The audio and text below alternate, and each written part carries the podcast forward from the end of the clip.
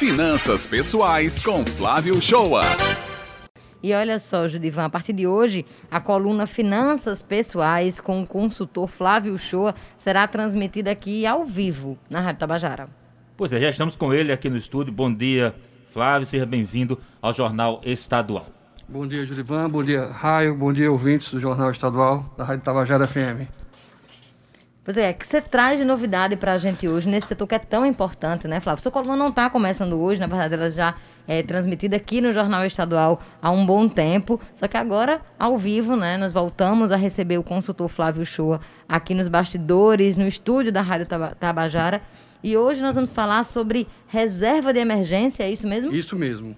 A reserva de emergência é uma estratégia usada pelas pessoas que praticam no dia a dia os conceitos da educação financeira.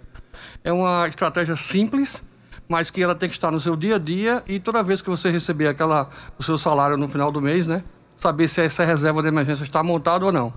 É, é um montante de recursos em dinheiro, né? Que precisamos ter disponível nas horas difíceis, né? Já está falando, emergência, é hora difícil. Uma passagem aérea entrou em promoção. Não é uma emergência. Emergência é uma reforma na casa por conta da infiltração. A emergência é um seguro do carro que você bateu, que você tem que pagar para é, ajeitar o seu carro. A reserva de emergência é uma doença na família. Então a gente tem que separar muito o uso dela. Pelo nome, reserva de emergência. É para emergência.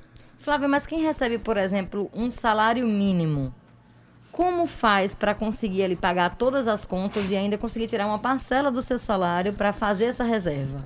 É, quem recebe salário mínimo, Raio, a estratégia de finanças pessoais é não poupar e sim economizar o máximo possível. Procurar comprar as coisas com o menor preço possível. Procurar ter uma renda extra de outro emprego, de outra atividade. É, a estratégia de emergência para salário mínimo é sobrevivência. É, é, distinto da reserva de emergência. Diferente. Né? Diferente, bem diferente. Agora, Flávio, é muito bom dia. É, quando se fala em reserva de emergência, essa, essa reserva é, seria é, é, de quanto por cento? Qual, qual seria a reserva é, ideal muito bem. para se, de, se deixar? A gente deve calcular a reserva de emergência baseado na nossa despesa mensal.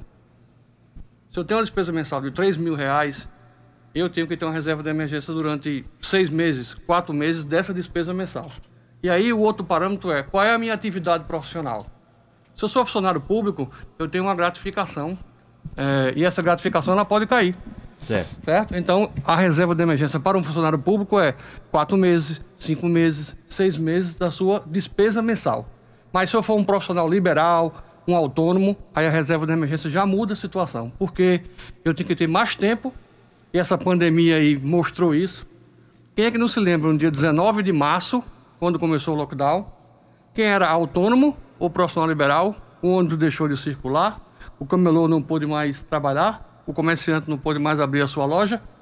Nesse período crônico de março, abril, maio, julho, que as coisas foram se afrouxando um pouco a partir de agosto, setembro, quem tinha reserva de emergência conseguiu passar esse período de uma maneira muito melhor de quem não tinha reserva de emergência. Então vai variar um pouco da despesa mensal e da atividade profissional que a pessoa exerce. É, seria mais prudente, caso de servidor público que tem uma gratificação que ela, ela pode amanhã é, não existir mais. Seria mais prudente é, nessa reserva de emergência não contar com essa gratificação? Seria prudente e ter a reserva de emergência de pelo menos seis meses da sua despesa. Quando você perde uma gratificação, e eu sei que no serviço público tem gratificações que são 30% do salário, 40% Sim. do salário, 50% do salário, que o baque pela perda é grande no orçamento da família. Então, se eu tenho uma reserva de emergência de seis meses, eu posso é, passar esse tempo, ter seis meses para reconquistar essa gratificação, para me recolocar no serviço público e a minha despesa mensal ela vai estar guardada porque eu fiz uma reserva de emergência. Ah a dica seria investir esse dinheiro, Perfeito, Flávio? perfeito. A reserva de emergência, ela está parte da sua carteira de investimento. Ela tem que ser colocada num ativo de com alta liquidez. Que eu possa sacar de um dia para o outro e que ele seja conservador. Eu não posso arriscar a minha reserva de emergência. Porque eu, compro, eu posso comprar ações da Vale e eu posso vender hoje e, e daqui a dois dias eu vou receber esse recurso.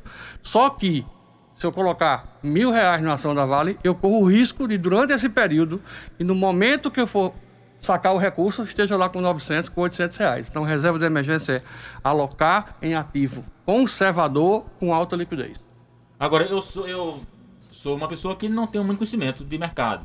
Então, como investir de forma mais segura? Quem procurar quem para dar essa dica de não haver nenhum atropelo enquanto toma essa decisão? Julivan, existem alguns investimentos que você precisa fazer quando você vai conhecer uma reserva, conhecer uma carteira de investimento. E o primeiro é estudar.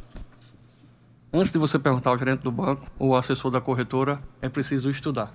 É preciso ir atrás do conhecimento. Esse talvez seja o maior investimento de alguém que comece a investir. E aí a gente vai, com o tempo, debater isso aqui na coluna, como fazer uma carteira de investimento. Pois é, e você, nosso ouvinte, que tem alguma dúvida a respeito aí das finanças pessoais, manda pra gente. Pode ser através do nosso Facebook, pode ser através do nosso e-mail.